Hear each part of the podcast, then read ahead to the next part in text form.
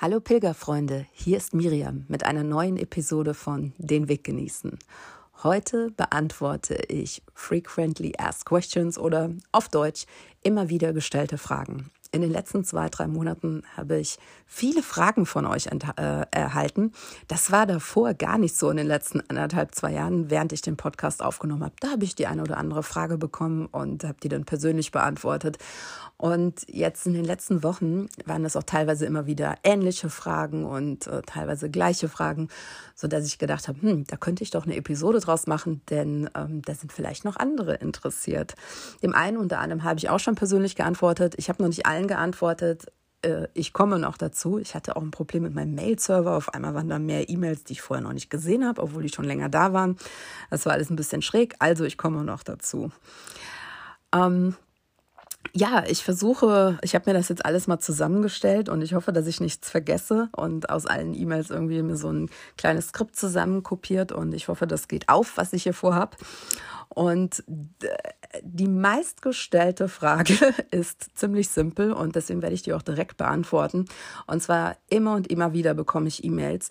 Wie heißt der YouTube-Channel ähm, von äh, dem, der Person, die den ganzen Weg komplett mit der GoPro gefilmt hat? Und ähm, ja, deswegen buchstabiere ich das mal ganz genau hier. Und zwar dieser YouTube-Channel heißt BK Lee. Und das wird geschrieben BK, neues Wort, L-E-E. -E.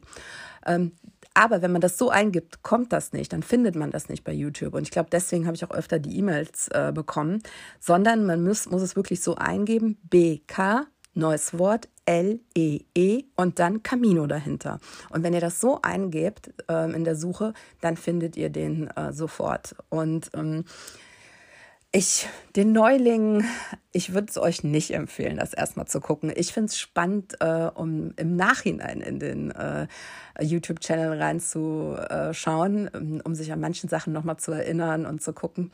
Aber so, wer, auch wer aufgeregt ist, weil er denkt, oh, wie ist der Weg? Ah, ich empfehle es, ich empfehle euch, lasst euch überraschen und äh, bewahrt euch diesen Kanal für danach aus. Aber da das so oft kommt, habe ich das hier auch direkt ganz am Anfang gestellt. Dann ähm, auch eine häufige Frage der erste Tag und äh, dann auch damit die Frage, stoppen in Horizon oder eher nicht. Ähm, ich habe ja nicht in Horizon gestoppt und ähm, war auch damit zufrieden. Also ich würde auch, wenn ich den Weg jetzt nochmal gehen würde, würde ich nicht in Horizon stoppen. Und zwar aus folgendem Grund, ähm, oder es hat sogar mehrere Gründe. Ähm, auch wenn das toll sein soll in der Herberge, ich bin morgens, glaube ich, so um halb sieben, sieben schon losgegangen in Saint-Jean-Pierre-de-Port. Und dann ist man wirklich super schnell in Horizon, auch wenn das anstrengende Höhenmeter sind, das ist keine Frage. Aber trotzdem, da braucht man wirklich maximal zwei Stunden. Das heißt, wenn man da um sieben Uhr losgeht, dann ist man schon um äh, neun äh, Uhr in Horizon und dann sitzt man da den ganzen Tag. Und ich habe dann auch viele gedacht, äh, einigen, oder ich bin einigen begegnet, die dann sagen, oh Gott, jetzt habe ich hier ein Zimmer reserviert und ich bleibe heute in Horizon, aber ich wünschte, ich wäre jetzt noch weitergegangen, weil ähm, man da irgendwie, ja, dann sitzt man da einfach den ganzen Tag und da ist halt sonst auch nichts außer diese Herberge. Natürlich ist eine wunderbare Aussicht da. Ähm, ich kann natürlich jetzt ähm, ich weiß nicht, wie es anders gewesen wäre. Vielleicht sollte ich mal irgendwann da schlafen. Ähm, vielleicht denken da auch einige anders. Aber ich war dann doch froh, weiterzugehen, weil ähm, so der Tag genutzt wurde und ähm, auch, ähm, ja, wie, äh, wie soll ich sagen, ähm, ich, ich finde, dass man, ich finde schon, dass es gut machbar ist. Also auch klar, das sind jede Menge Höhenmeter, 1200 Höhenmeter oder sogar noch mehr, ich weiß es gar nicht mehr ganz genau. Ähm, aber auch wenn man okay fit ist und es einfach langsam angehen lässt, ist es gut, äh, ist es gut zu meistern. Ähm, was ich eher raten kann, ist, ähm, dass man, bevor man auf den Camino geht, ähm, sich mal einen Weg raussucht. Ich, meine, gut, klar, wohnt man jetzt in Holland, ist das vielleicht ein bisschen schwierig, aber dass man trotzdem irgendwo in seiner Umgebung einen Weg raussucht, dass man mal Höhenmeter geht. Also, dass man wirklich äh, ein Verständnis dafür bekommt, wie fühlen sich für mich 500 Höhenmeter an. Ist natürlich jetzt schwierig, außer vielleicht man wohnt in den Alpen oder in der Mosel oder im Allgäu, ähm, tatsächlich so viele Höhenmeter zu finden. Ähm, hier in der, am, in der Rhein-Mosel, sage ich mal, in dem Gebiet, da kann ich mal empfehlen, mal ins Siebengebirge zu fahren oder wie gesagt mal an die Mosel. Da kann man dann mal gucken, wie fühlt sich das an, wenn ich 500 oder wenn ich 1000 Höhenmeter gehe? Wie lange brauche ich dafür? Und äh, dass man vielleicht auch ein bisschen lernt, sich seine Kräfte einzuteilen, also dass man das einfach langsam angeht. Und wenn man ein Gefühl dafür hat, also Leute, die regelmäßig wandern gehen und in den Bergen zu Hause sind oder da wandern, äh, die haben natürlich da gar keine Probleme, die können das gut einschätzen. Aber wer da nicht so erfahren ist, das ist wirklich mein Tipp, ähm, sich irgendeine Strecke rauszusuchen, speziell Höhenmeter, weil Höhenmeter sind natürlich komplett anders als äh, ja, eine Wegstrecke geradeaus zu gehen. Und ähm, das gibt einem ein ziemlich gutes Gefühl Gefühl dafür, wie anstrengend ist das tatsächlich. Klar hat man dann jetzt, sage ich mal, wenn man auf dem Camino ist, nochmal diese Besonderheit, dann hat man vielleicht auch noch Gepäck dabei, zum ersten Mal 8, 9 Kilo auf dem Rücken. Ähm, aber wenn man ein Gefühl für Höhenmeter hat, finde ich, dann ist das wirklich gut machbar. Und ähm, das ist, das bringt mich auch schon zu, der, äh, zu dem nächsten Teil. Was ich jedoch anders machen würde, ist ähm, am zweiten, dritten Tag, da würde ich vielleicht kürzere Strecken wählen. Denn was, auch, was man auch nicht vergessen soll, ist, am ersten Tag, man ist so aufgeregt, man hat so viel Adrenalin, ähm, auch wenn das super anstrengend ist, irgendwie verfliegt das schon, also man fliegt schon fast da selber hoch. Ne? Das ist so toll, diesen ersten Tag unterwegs zu sein. Man hat auf einmal diese Bilder im, im, ja, halt wirklich in der Realität vor Augen, die man vielleicht vorher immer in YouTube-Videos, Filmen oder sonst wo gesehen hat. Und auf einmal ist man da und das alleine, es gibt einem so viel Kraft, da hochzukommen, ähm, dass, ähm, ja, dass ich das eigentlich ganz okay fand, muss ich ehrlich sagen, im Nachhinein.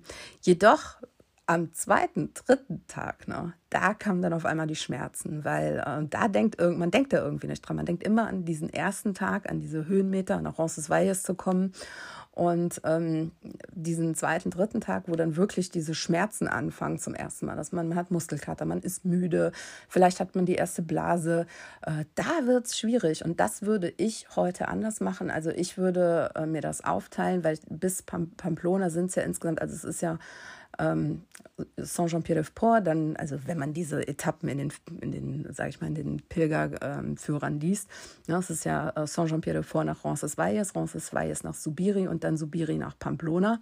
Und das, da würde ich noch eine Etappe äh, von Roncesvalles nach Pamplona, da würde ich aus, glaube ich, aus zwei Etappen drei machen. Das haben einige gemacht und dann habe ich das äh, so beobachtet und dachte mir, wow, ja, das würde ich heute ähm, das würde ich heute anders machen, weil da braucht der Körper, da kann der das ein bisschen gebrauchen, diese Entspannung, ein bisschen Ruhe und nicht dieses, ähm, weil dann zieht es sich, dann werden die Kilometer teilweise wirklich hart. Ähm, ja, wer ähm, aber vielleicht irgendwann mal, mich wird natürlich auch die Herbige interessieren in Horizon und vielleicht nimmt das auch ein bisschen Druck aus den nächsten Tagen. Das kann natürlich auch sein. Aber für mein Empfinden, also ich war dann morgens um neun, halb zehn, spätestens war, war ich dann da, dann war ich auch schon froh, dass ich noch weitergehen konnte. Ähm, so, jetzt schaue ich mal weiter. Ähm, dann auch, ja, ist man äh, fit genug, den äh, da diese, äh, ja, diesen ersten Tag zu überstehen. Es ist ganz lustig hier, mein äh, Pilgerfreund, der Uli, der ist den anderen Weg gegangen, die andere Route. Und ähm, die war auch nicht viel weniger anstrengend. Und der hätte auch die andere locker geschafft. Das wusste der im Nachhinein nicht. Der hat sich da super Sorgen drum gemacht, äh, die Pyrenäen da hochzukommen. Aber das hätte der auch locker geschafft, bin ich mir ziemlich sicher. Ähm, ich würde schon sagen, ne, solange man äh, gesund ist und nicht irgendwelche Erkrankungen hat und äh, ja, auch vielleicht kann das jeder schaffen. Das ist ja auch eine Pilgerung und ähm, da, man muss ja nicht schnell machen. Also es ist ja kein Wettstreit, wer irgendwie da schneller geht, sondern ähm, das ist ja auch eine Art von Strategie. Also ne, es geht ja nicht darum, besonders schnell da durchzukommen, sondern am Anfang das ist auch so eine Lernaufgabe, sein eigenes Tempo zu finden und auch dieses strategisch Denken, ne, da durchzulaufen und da so schnell wie möglich durchzukommen, ist halt nicht immer sinnvoll, weil man weiß ja in den ersten Tagen, wow, ich muss, mach das jetzt, ich mache das jetzt über Wochen und Tage, jeden Tag. Und ähm, genauso wie am Ende vom ersten Tag, da gibt es ja auch, äh, wenn man, also bevor man nach Roncesvalles kommt, gibt es ja zwei Möglichkeiten. Es gibt einen steileren Abstieg und es gibt einen bisschen längeren, aber weicheren Abstieg. Ich habe dann den längeren, weicheren äh,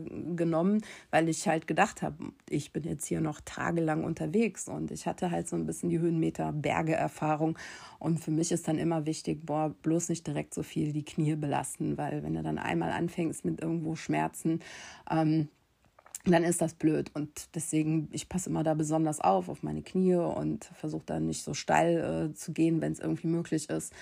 Und damit bin ich echt ganz gut gefahren. Also ich hatte ja so rein von körperlich hatte ich ja gar keine Probleme. Und ich bin jetzt auch nicht als Fitteste. Also ich hatte auch gut einige Kilos zu viel, als ich da los bin.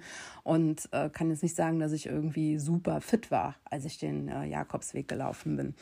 Also das ist nicht unbedingt die Voraussetzung, aber so ein bisschen strategisch denken, zu wissen, da kommt noch einiges, nicht da durchlaufen, bisschen Höhenmetergefühl bekommen. Das wären so meine Tipps und sich dann auch zweiter, dritter, vierter Tag, sich das vielleicht da ein bisschen runterkommen und ähm, da auch mal eine kürzere Strecke machen. So, äh, in Roncesvalles ähm, ist da nur das Kloster. Nee, äh, in Roncesvalles ähm, also klar, da ist das Kloster, aber da gibt es auch, ich glaube, wenn ich jetzt richtig das in Erinnerung habe, gibt es ein, äh, nee, sogar zwei Hotels da, soweit ich das richtig in Erinnerung habe. Und da bei dem einen, da bin, da bin ich ja untergekommen, da hatte ich ja auch, ich konnte da irgendwie nichts mehr reservieren. Dann habe ich ähm, Angst bekommen, dass ich kein Bett bekomme und hatte mir die ersten drei Tage vorgebucht. Und da hatte ich in Roncesvalles im Hotel, in einem Hotel hatte ich ein Zimmer gebucht. Da war ich auch sehr dankbar. Das hat natürlich mir auch Druck genommen. Ich konnte langsam machen ähm, weil ich wusste, ich habe ein Zimmer reserviert. Das war auch gut so, als ich da ankam, wie ich auch in der Podcast-Folge beschrieben habe da war die Hölle los, super viele Taxis und es mussten viele Pilger an andere Orte gebracht werden. Also das war, da war ich wirklich zufrieden, dass ich das so gemacht habe. Und ich, wie gesagt, ich glaube, da sind sogar zwei.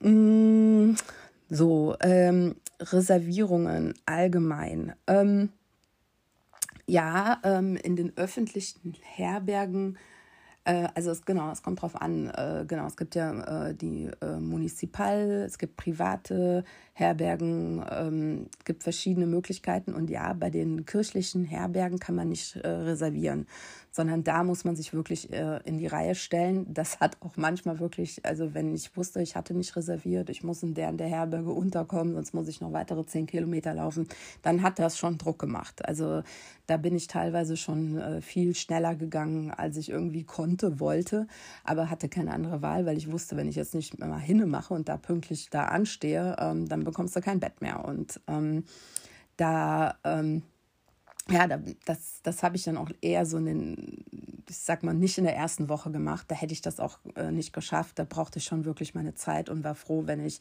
entweder wusste, da ist noch was auf jeden Fall oder ich hatte reserviert, weil ähm, deswegen war ich dann eher in privaten Herbergen. Und das hat ganz gut geklappt und nachher war das auch kein Problem. Dann konnte man dem Körper das auch mal antun, wenn man mal ein bisschen Zeitdruck hatte, weil man wusste, ich mu äh, muss jetzt da irgendwo äh, unterkommen im Municipal. Ähm, da haben auch einige gefragt, das Wetter bei äh, wie ist das Wetter im September? Und du, bei dir hört sich das Wetter immer nur super, super an und das hört man sonst nicht.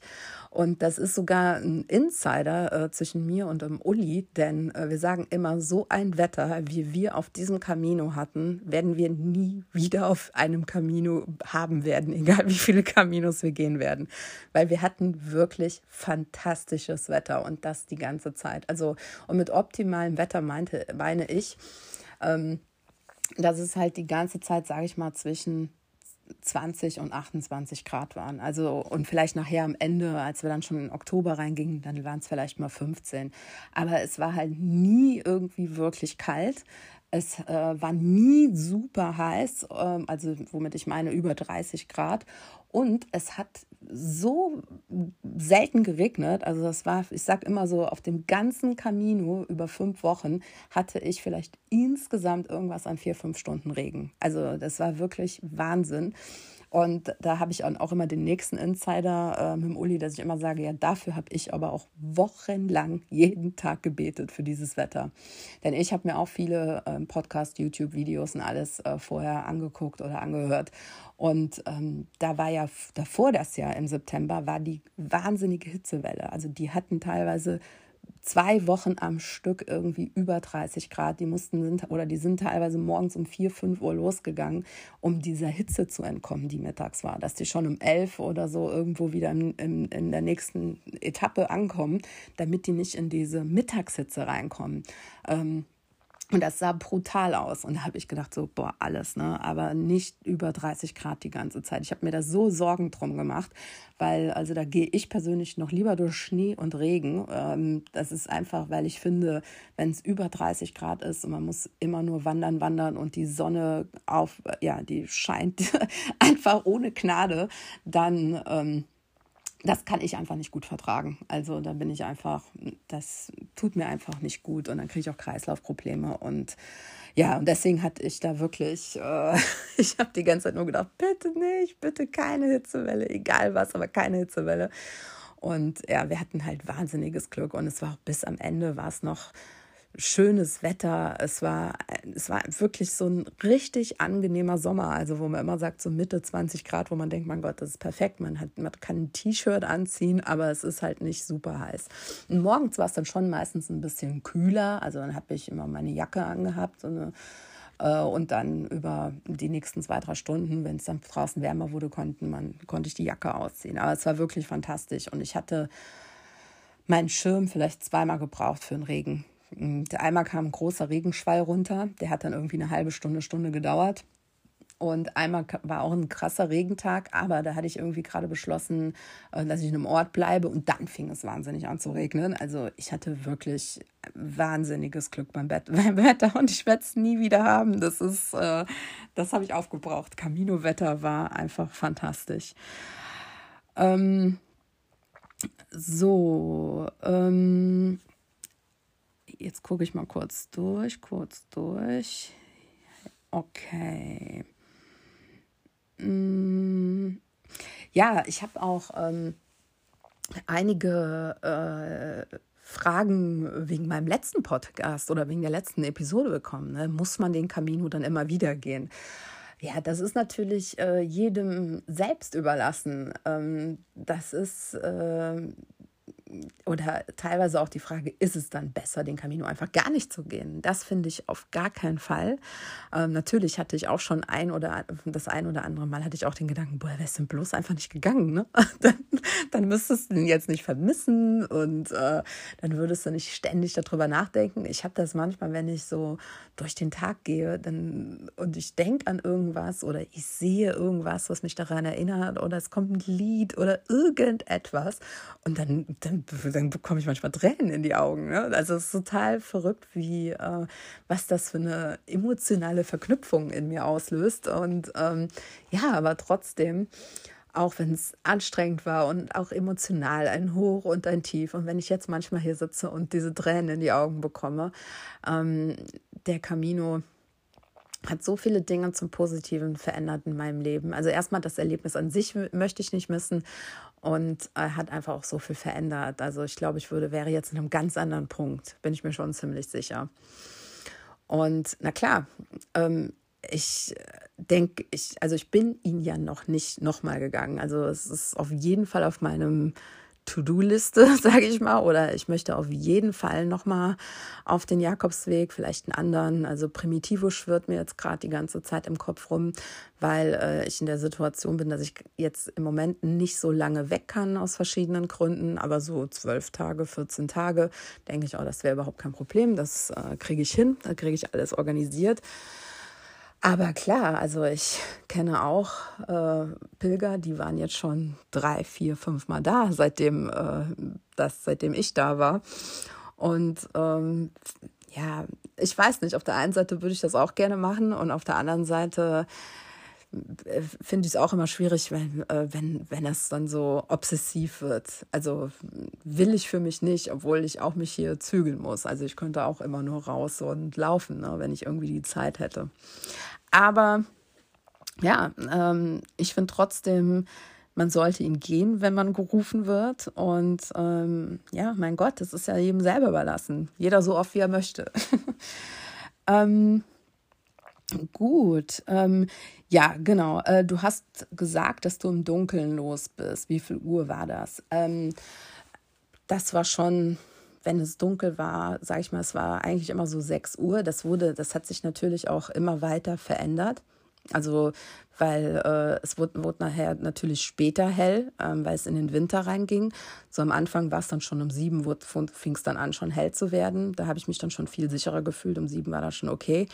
Ähm, aber nachher war es um sieben immer noch stockeduster, wo man schon gedacht hat, oh, okay, ähm, äh, das ist jetzt eigentlich schon sieben, aber es war immer noch dunkel. Also es hat sich dann so verschoben. Und ähm, teilweise waren das, das war halt immer so lustig. Wenn ich irgendwie mit anderen los bin, habe ich das Gefühl gehabt, ich sehe morgens um 6000 andere Pilger. Wenn ich alleine gegangen bin und irgendwie Angst hatte, dann habe ich das Gefühl gehabt, hier ist ja gar keiner unterwegs. Also, als, also wenn man irgendwie die Ängste hat, ähm, dann findet man irgendjemanden in der Herberge, der vielleicht auch so früh losgeht. Und dann kann man sich irgendwie verabreden. Und dann war es äh, auch super. Aber alleine, na, das fand ich schon echt schwierig, muss ich sagen. Mhm. Warum hast du reserviert? Äh, ja, da gibt es ja auch ähm, äh, zwei Lager. Ne? Da gibt es die Leute, die sagen, äh, auf gar keinen Fall, das soll hier eine freie Sache. Ich möchte laufen, bis ich nicht mehr kann und müde bin. Und dieses typische Pilgerdasein haben, also dieses Freie und immer da, wo man Fragen und der Camino gibt einem schon einen Schlafplatz. Ähm, das glaube ich auch total. Ähm, ich glaube, ich würde heute, ähm, obwohl ich weiß nicht, ob ich das heute anders machen würde, weil ich schon in der Hinsicht ein Mensch bin, der schon gern so ein bisschen diese Sicherheit äh, hat. Ähm, ich habe ja nicht immer reserviert und ich muss schon sagen, wenn ich nicht reserviert habe, also es war ja so teils, teils, dann, das war schon immer ein Druck und eine Belastung dann für mich. Ich bin viel freier gelaufen, wenn ich äh, äh, wenn, ich, wenn ich reserviert hatte und ich wusste, du hast da und da einen Schlafplatz. Ähm, das hat für mich so viel Stress, Druck und Belastung äh, genommen und ich konnte da mich ganz anders den Weg genießen und auch meine Gedanken ganz anders freien Lauf lassen. Und ähm, an den Tagen, äh, wo ich nicht reserviert hat, das war schon Stress, so bekommst du da unter. Und äh, vielleicht wäre es jetzt auch eine Übung, mal anders zu gehen und viel mehr äh, ohne reservieren. Und ähm, ja, und mal versuchen vor allen Dingen, äh, weil ich habe das natürlich oft gemacht, aber ich war nie locker dabei und vielleicht wäre das jetzt mal eine gute Übung beim nächsten Mal, da ein bisschen lockerer zu bleiben und das nicht so an mich ranzulassen. Ja, aber manche finden das ganz fürchterlich äh, zu reservieren. Aber also da habe ich mir jetzt also nicht so viele Gedanken gemacht. Ich fand das gut so. Da ist auch jeder anders. Ich hätte zum Beispiel aber dafür nicht mein Gepäck mit einem Rucksack, äh, meinen Rucksack mit einem Gepäcktransport schicken wollen. Also ich habe halt die ganze Zeit meinen Rucksack dafür getragen. Und da sind andere viel lockerer und die sagen, ja, ist doch egal. Ich hole einen Tagesrucksack und schicke einen schweren Rucksack. Das fand ich dann total so, nee, das will ich auf keinen Fall. Ich wollte mein Gepäck die ganze Zeit tragen. Also da denke ich halt auch, ne, Hauptsache, äh, man ist zufrieden und da sollte es auch einfach jeder wählen, äh, wie er es kann und für richtig hält. Und es gibt ja keine Regeln, ne? so du musst so und so das machen. Die einzige Regel ist, man muss die letzten 100 Kilometer zu Fuß gehen und die Stempel sammeln und äh, das oder halt 200 mit dem Fahrrad, ne? diese typischen Regeln. Aber sonst gibt es ja keine und ich finde schon, dass es jedem selber überlassen. Hast du, genau, hast du dein Gepäck die ganze Zeit getragen? Ich habe mein Gepäck, das habe ich auch gerade schon beantwortet, die ganze Zeit getragen. Und ich, das empfand ich überhaupt nicht als Belastung. Ich hatte äh, immer, sage ich mal, zwischen mit Wasser bis zu neun Kilo und ähm, damit bin ich wunderbar zurechtgekommen. Ich hätte auch nicht, jetzt würde jetzt auch nicht denken, oh, hättest du mal weniger gepackt. Also ich habe immer dieses, auch wenn ich im Nachhinein los bin, auf anderen Wegen oder in Eifelkamino, Moselkamino gelaufen bin, ich habe immer ungefähr dieses Gewicht, diese acht Kilo und dann noch ein Liter Wasser dabei. Damit komme ich super zurecht. Und damit habe ich das Gefühl, ich habe genug dabei, ähm, um auch so ein bisschen Komfort zu haben. Und ich habe aber so an der Grenze, so dass ich sagen kann, ich kann das super selber tragen. Und äh, das schadet mir nicht in meinem Rücken, Knien oder was auch immer und habe nicht das Gefühl, dass ich so massiv an Gepäck schleppe. Deswegen für mich war das perfekt. Ähm, andere, ich habe ja auch so ein Gepäckvideo bei YouTube, äh, waren dann, oh Gott, was hast du für ein Zeug dabei? Weil es gibt ja auch Leute, die gehen wirklich mit fünf Kilo, vier Kilo, versuchen da so ultra leicht. Habe ich auch mal versucht auf einem Weg, auf dem äh, Muselcamino. Und das war mir aber dann zu wenig. Dann habe ich da jeden Abend gesessen und habe gedacht, ja, hättest du jetzt aber hier dein Lieblingsshirt mitgenommen. Mann, das ist so kuschelig. Und ähm, dann habe ich das immer vermisst und, ähm, und äh, dann, ja, das hat mir dann auch nichts gebracht, sondern dann war ich, schleppe ich lieber ein, zwei Kilo extra und habe halt diese Kuschelhose für abends oder dieses kuschelige Shirt oder dabei. Und äh, ich finde, da muss man auch, muss jeder seinen Mittelweg finden und äh, was ist man bereit zu tragen äh, was ist too much, äh, weil das kann ich klar sagen, also alles über 10 Kilo, egal ob Männlein oder Weiblein, das ist too much. Also da äh, das sind dann die Leute gewesen, die haben teilweise angefangen, die Sachen zu verschicken. Also, weil, weil das wäre mir dann auch zu viel. Also, das konnte ich auch nicht. Ähm, so, die erste Septemberwoche.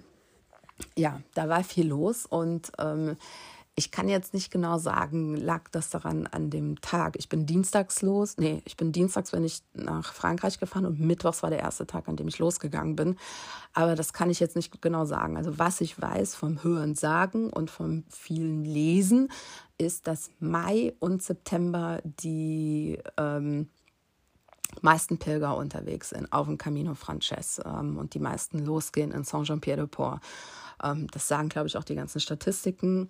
Und das ist aus diesem ganz einfachen Grund, dass im Mai und September vom Bisher ist natürlich, ich finde jetzt mit Klimawandel und mit den ganzen Wetterumschwüngen, man weiß es nicht, aber ähm, man sagte dann immer, Mai und September sind die angenehmsten Monate wegen Wetter. Es ist nicht so heiß, es ist aber auch nicht so regnerisch.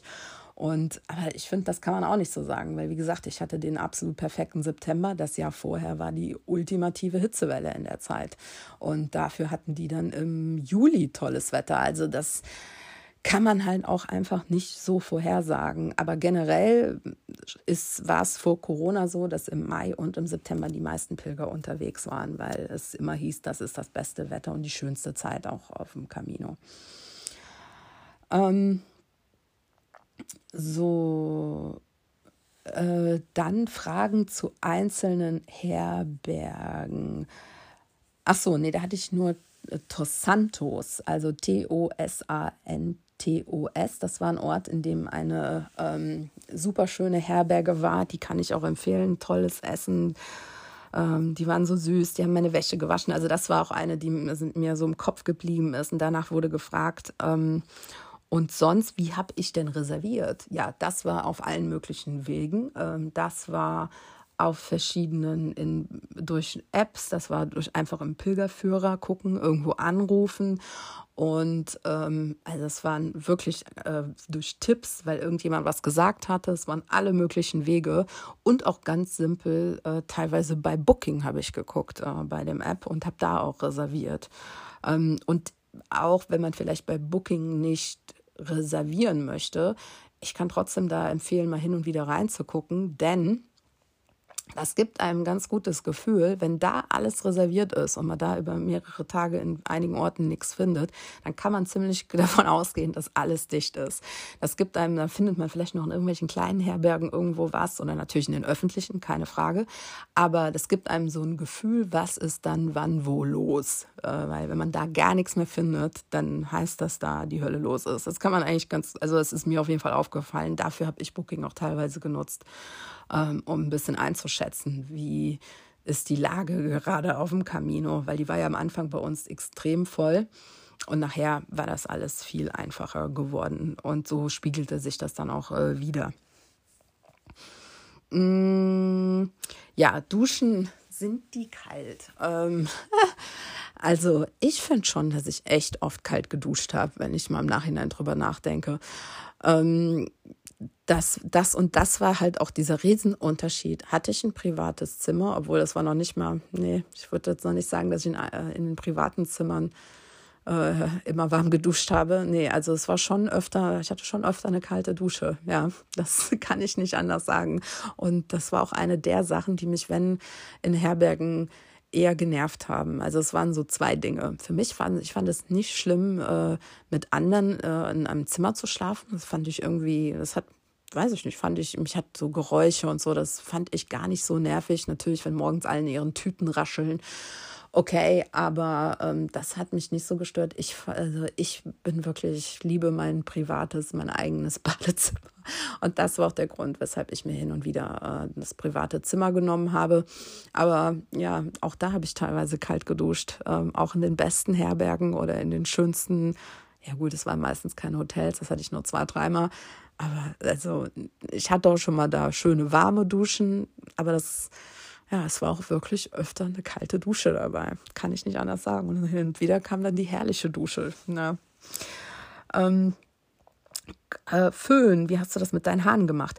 Ähm, ich habe meine Haare immer trocknen gelassen. Ich ähm, mache das aber generell. Also ich föhne mir wirklich immer nur die Haare, sage ich mal, wenn ich irgendwo äh, Termin habe und hin muss, also sage ich mal einen Kundentermin in meinem hier privaten äh, Leben oder äh, ich weiß nicht, ich gehe ins Theater oder was auch immer, äh, dann föhne ich mir anständig die Haare. Aber wenn ich äh, hier zu Hause einfach, ähm, gut, ich arbeite ja meistens im Homeoffice oder eigentlich immer im Homeoffice, ja, also ich lasse mir die schon immer einfach so trocknen, die Haare. Und deswegen war das für mich auf dem Camino überhaupt keine Umstellung. Und ich habe auch gar nicht aktiv nach einem Föhn gesucht, weil ich das schon immer so mache.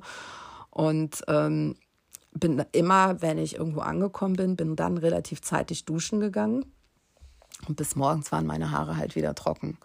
Aber deswegen kann ich da gar nichts zu sagen. Ich kann mich überhaupt nicht mehr dran erinnern, weil ich dann nie nachgeschaut habe, weil ich so halt einfach nie einen Föhn nutze ähm, gab es überall Klopapier.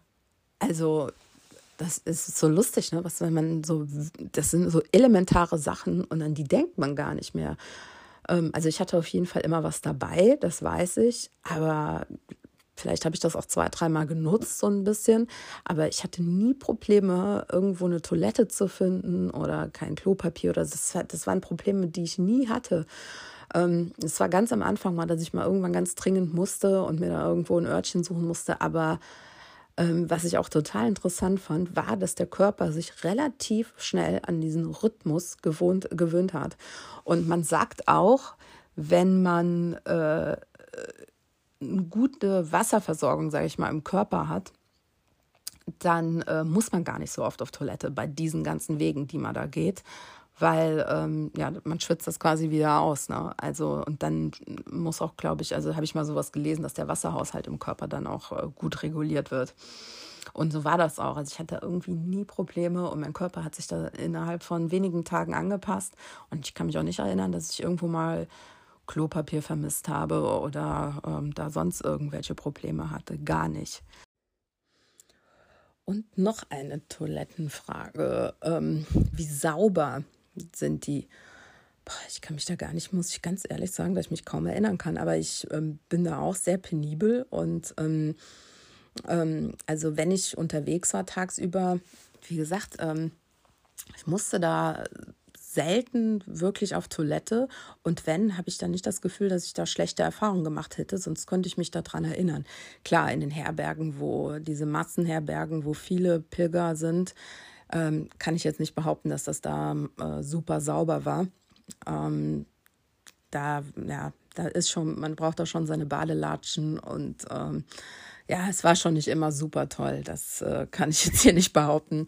Ähm, wenn man doch mal ein privates Zimmer hat oder auch in kleinen Herbergen, also wo man äh, kleinere Zimmer hat, in den privaten Herbergen, da ist es schon, aber das kann man auch nicht so pauschalisieren. Also, also klar, aber ich sag's mal so, da wo viel los ist und viel Getümmel, Ähm, da ist es natürlich, äh, egal ob öffentlich oder äh, privat, da ist es halt schon eher dreckiger als äh, in, wo nicht vielleicht nicht so viele. Ne? Wenn es so Herbergen gibt, wo vielleicht nur 15, 20 Betten drin sind, die sind auch meistens wirklich sauber. Also, aber ja, habe ich jetzt trotzdem außer ein, zwei Erlebnissen jetzt, sage ich mal, nicht irgendwelche Horrorerlebnisse gehabt, außer einmal, wo ich echt gedacht habe, boah, das ist schon echt übel hier. Ähm, aber naja, das ist, glaube ich, auch, äh, dass die Erfahrung muss, gehört auch irgendwann dazu.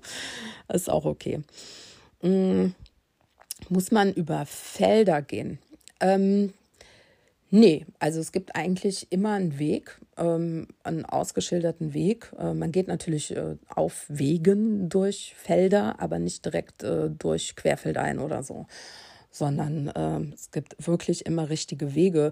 Und äh, ja, das ist äh, was, wo ich auch äh, Sorge vor hatte. Und zwar war das nämlich in dem Happe Kerkeling Buch beschrieben, ähm, dass es da diese eine wirklich wahnsinnige Hauptverkehrsstraße gibt, ähm, die so unfassbar befahren ist. Ähm, und da hatte ich dann aber auch schon gelesen, dass die äh, an dieser Straße ist schon äh, ein richtiger Weg an der Seite gemacht worden, sodass man gar nicht mehr über die Straße gehen muss.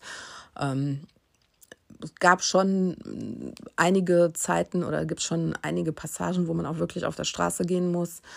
Ähm, und wo ich auch manchmal, ja, wo ich mich vielleicht schon ein bisschen unsicher gefühlt habe. Aber eigentlich war das schon immer okay, ja. Aber man muss jetzt nicht direkt irgendwie durch, durch Felder und äh, äh, also ist schon alles ein, ein, Weg, wo man lang geht. Ne? Also ähm, ja, dann, wie hast du das mit Trinken gemacht? Boah, das ist auch so eine gute Frage und ich wüsste gar nicht, würde ich das heute anders machen? Ähm, das habe ich ganz oft, witzigerweise, ich gehe ja jeden Morgen mit einem Hund eine Stunde durch den Wald. Ich weiß nicht warum, aber super oft denke ich darüber nach, wie würdest du das jetzt mit deiner Wasserversorgung machen? Ich, also, weil es auch so ein Rätsel für mich ist, immer noch, obwohl ich jetzt schon mehrere, also den Franzes gegangen bin, Mosel, Eifel mehrfach. Ähm, und ich denke mir, hm, ich weiß nicht, wie ich das machen würde. Also in den letzten äh, auf dem Eifel und auf dem Mosel-Camino, da war ich ja super zufrieden mit meiner Wasserblase, eine Trinkblase. Aber ich weiß nicht, ob ich den kompletten Franchise mit einer Trinkblase gehen würde. Ähm, ähm, man muss sich auf jeden Fall da ein paar Gedanken machen. Ich glaube, da habe ich auch ausführlich schon in anderen Folgen drüber erzählt, weil das ist super wichtig, dass man genug trinkt. Das ist sehr, sehr wichtig und dass man sich überlegt, wie komme ich an meine Wasserflasche. Wenn man die einfach hinten im Rucksack drin hat, in diesem großen Rucksack wird man merken, äh, der, am ersten Tag, da komme ich nicht dran, ohne diesen riesen Rucksack abzuheben und dann hat man ein Problem. Und ähm, ja, deshalb ähm, da muss man gucken und ausprobieren, wie mache ich das. Und ich weiß nicht, also ich würde vielleicht heute doch eine Trinkblase auf jeden Fall dabei haben. Ich würde es ja einpacken, wiegt ja nichts. Und würde trotzdem eine, irgendeine Wasserflasche noch immer zum Auffüllen dabei haben. Aber wieder, ich habe so ein, so ein Gürtelding, dass ich mir die vorne dran machen kann. Also ich würde auf jeden Fall irgendeine Lösung dafür finden, dass ich vorne irgendwo meine Flasche mit Wasser äh, befestigen könnte. Dass ich die immer, während ich auch gehe, äh, dass ich an die drankomme und nicht hinten im Rucksack. Also das ist wirklich absoluter Mist und ähm, das ähm, habe ich auch auf dem Camino mehrfach erlebt, dass äh, das Leuten zu Verhängnis wurde. Also auch weil Trinken ist sehr, sehr wichtig. Ähm, ja, also man muss eigentlich keine Angst haben, dass es kein Wasser gibt. Es gibt immer irgendwo einen Brunnen, es gibt auch immer irgendwo was zu kaufen. Man kommt immer wieder an irgendeinem Supermarkt vorbei. Oder man hat sich morgens in der Herberge äh, die Wasserflasche aufgefüllt. Also ich habe die auch meistens morgen am Kran äh, aufgefüllt oder ich habe mir zwischendurch Wasser gekauft äh, und habe das aufgefüllt. Ich habe ein bisschen immer Angst gehabt vor diesem Brunnen. Obwohl das, also ich habe jetzt keinen da irgendwie, andere haben viel von den Brunnen getrunken und die sind da super durchgekommen, hatten keine Magenprobleme und äh, ich weiß auch nicht, warum ich da so viel Angst vor hatte oder Sorgen. Ich glaube wirklich auch, weil ich das in dem Harpe-Buch gelesen habe. Und da habe ich gedacht, oh Gott, nee. Ähm, so, das wäre meine Horrorvorstellung, da irgendein Magenproblem zu bekommen. Obwohl es stimmt nicht. Ich habe ähm, ähm, eine Amerikanerin, die ich da kennengelernt habe, die hat auch wahnsinnige Magenprobleme und das war auch wirklich übel, dann da rumzulaufen mit Magenproblemen. Ähm, ja, da hatte ich ein bisschen Respekt vor, deswegen ich habe mir am liebsten, es ist wirklich so günstig, eine Flasche Wasser sich zu kaufen und äh, ja, äh, deswegen habe ich mir dann doch meistens irgendwo eine frische gekauft oder habe die auch irgendwo am Kran in der Herberge aufgefüllt. Und zum Wasser habe ich auch noch eine zusätzliche Anmerkung. Denn wenn man sich Mineralwasser kauft, ähm, ob das still ist oder mit Sprudel, Sprudel war da teilweise schwierig zu finden. Ich trinke gern Sprudelwasser. Ähm, Mineralwasser hat halt Mineralien. Und äh, Mineralien sind auch extrem wichtig, dass man auf seinen, äh, ja, auf seinen Mineralienhaushalt achtet. Und das, äh, da habe ich jetzt zwei Jahre später, würde ich behaupten, ähm, nicht genug drauf geachtet. Ich habe schon jeden Tag eine Magnesiumtablette zu mir genommen, sondern ich hatte so Brausetabletten mir immer morgens in mein erstes Wasser reingetan. Ähm, weil darauf habe ich geachtet, auf diesen ganz einfachen Grund Muskeln. Ne? Also es ist ja auch, ähm, weiß ich nicht, empfehlen einem ja auch die äh, Bergführer, wenn man in den Bergen wandern geht, äh, Magnesiumtabletten. Und deswegen, das äh, wusste ich auch schon von vorherigen Wanderungen, dass mir das gut tut. Und darauf habe ich geachtet, habe immer Magnesiumtabletten in mein Wasser getan. Aber im Nachhinein muss ich sagen, ich wünschte, ich hätte mir da noch ein bisschen ähm, andere Miner Mineralien zugefügt, wie hätte auf mein Kalium geachtet und Natrium. Denn äh, da habe ich heute äh, Probleme mit. Also das kann ich jetzt überhaupt nicht nachweisen oder ich weiß es nicht, kommt das vom äh, Jakobsweg. Aber ähm, ich habe in der letzten Zeit, also im letzten halben Jahr, habe ich äh, Herzrhythmusstörungen und äh, war deshalb jetzt häufiger beim Arzt. Und da kam auch raus, dass äh, meine Mineralien etwas durcheinander sind. Und dann ich, bin ich tatsächlich ans Denken gekommen, weil ich gedacht habe, weil ich, ich, wurde, ich wurde noch immer wieder gefragt, so schwitzt du viel? Oder ähm, also, ne, weil auch alle möglichen Gründe da so erkundet worden sind. Und, ähm, und dann habe ich tatsächlich zwischendurch irgendwann mal gedacht, so, hm, wann habe ich vielleicht viel Mineralien gebraucht und habe sie äh, nicht dann wieder zu mir genommen. Und da ist mir dann eine Sache eingefallen und das war der Jakobsweg. Und ähm, deswegen im Moment nehme ich halt äh, Kalium und ähm, vor allen Dingen Kaliumpräparat, äh, weil das ist ja auch super wichtig fürs Herz. Und ähm, deshalb, also im Nachhinein würde ich denken, oh, ich wünschte, ich wäre davor mal zum Arzt gegangen. Ähm, also ich gehe schon so alle drei Jahre zu meinem ganz normalen Gesundheitscheck. Ich habe auch sonst keine Erkrankungen. Und ähm, trotzdem denke ich im Nachhinein, hm, ich wünschte, ich hätte vorher äh, doch mal einen Check gemacht und so eine Blutuntersuchung.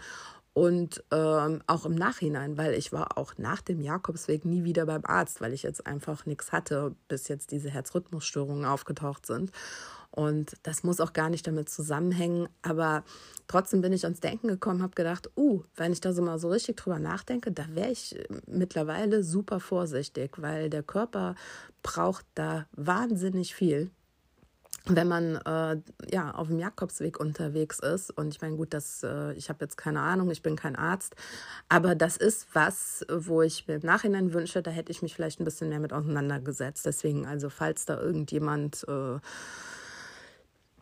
ja, ich sag mal, vielleicht Probleme hat oder ähm, vielleicht einfach mal einen Arzt fragen auch, ne? Das würde vielleicht helfen. Das wünschte ich, das hätte ich getan. Und das nur noch so als kleiner äh, Tipp am Rande, weil es wäre auch kein Problem vielleicht gewesen, ein Kombipräparat zu nehmen, Magnesium und Kalium. Und ähm, ja, das hätte ähm, mir, glaube ich, auf jeden Fall gut getan. Also ich bin trotzdem gut durch den Jakobsweg gekommen, hat alles super geklappt. Aber das wäre jetzt was, wo ich, äh, was ich jetzt heute auf jeden Fall zusätzlich machen würde. Ja, dann kommen wir äh, noch zu den äh, Abschlussfragen. Ähm, das ist, glaube ich, jetzt hier die längste Folge, die ich jemals aufgenommen habe. Ähm, das habe ich, hab ich jetzt gar nicht mit gerechnet. Ich habe die jetzt auch einfach so äh, daher gesprochen und habe einfach die Fragen mir ja, äh, ja ähm, zur Bruste genommen und äh, die ganz frei beantwortet. Ähm, was auch immer wieder kommt, mit wem hast du denn heute noch Kontakt? Und ich glaube, das habe ich auch zwischendurch schon so ein bisschen reflektiert. Also ich habe sehr äh, viel Kontakt äh, mit dem Uli. Ähm, wir sehen uns auch häufiger oder hin und wieder. Ähm, und äh, der ähm, fährt äh, öfter seine Freundin besuchen auf dem Rückweg ähm, oder auf dem Hinweg kommt er genau hier vorbei, wo ich gerade in der Eifel mich niedergelassen habe. Und äh, dann gehen wir eine Runde spazieren oder trinken auf jeden Fall einen Kaffee zusammen. Und äh, wir schreiben uns auch viele E-Mails und sind immer auf dem Laufenden, was uns so im Kopf durchgeht. Und es tut auch wirklich immer gut, dass man, äh, also diesen Kontakt zu haben, das ist mir schon sehr, sehr wichtig. Und ähm, dann habe ich noch äh, Kontakt zu ähm, dem äh, jungen Mann aus äh, Nordirland. Äh, wir schreiben uns immer wieder und äh, da hoffe ich auch, dass ich jetzt, wo die ganze Corona-Situation wieder viel besser ist, dass ich den bald besuchen kann. Ähm, das möchte ich auf jeden Fall machen. Also da schreiben wir häufig drüber und dass der mich auch hier besuchen kann. Ähm, und äh, ja, hin und wieder habe ich Kontakt mit dem Norweger und äh, ja, ich müsste jetzt äh, dem Mädel aus München, der müsste ich unbedingt nochmal schreiben, die vermisse ich auch und an die denke ich auch sehr häufig. Und dann kommt natürlich auch immer wieder die Frage, hattest du nochmal Kontakt zu dem Schotten? Ähm, was ich auch immer sehr witzig fand, da habe ich auch viele E-Mails zu bekommen, immer wieder die Fragen, äh, ja, äh, der Schotte, ich fand das, ich fand das immer wirklich total süß, die ganzen E-Mails dazu zu lesen.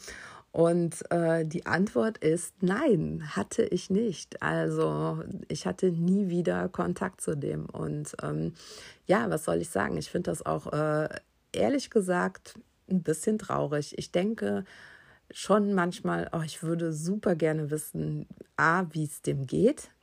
Einfach so aus Neugierde, weil ich auch äh, mich mit ihm viel unterhalten habe und da fragt man sich einfach mal, ja, wie geht es dem überhaupt? Und auch, ähm, was mich wahnsinnig interessieren würde, da ich, bin ich so richtig neugierig, was hat der mitgenommen vom äh, Jakobsweg? Wie geht es dem heute damit? Und äh, was waren so Erkenntnisse und Lehren und äh, Sachen, die der so mitgenommen hat? Ja, das würde mich wahnsinnig interessieren, weil das sind natürlich auch Themen, mit denen ich mit äh, mich mit meinen anderen Pilgerfreunden und auch mit euch in den E-Mails, in den Kontakten äh, viel darüber austausche, ähm, wie sich das Leben danach verändert hat. Und das würde mich bei dem auch besonders interessieren. Aber ja, die Antwort ist leider nein. Und ähm, so ist das halt. Manchmal muss man das dann einfach akzeptieren, dass äh, jemand da keinen Kontakt möchte. Das äh, war ja dann ziemlich eindeutig.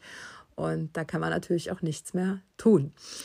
Aber trotzdem, ja, ähm, trotzdem, wie soll ich sagen, ähm, will ich auch die Erfahrung nicht missen. Ich habe viel daraus gelernt und ähm, bin deshalb auch dafür sehr dankbar für die ganze Situation und alles, ja, was ich davon mitnehmen konnte. Denn das war wirklich sehr viel im Nachhinein. Ich habe einiges daraus gelernt.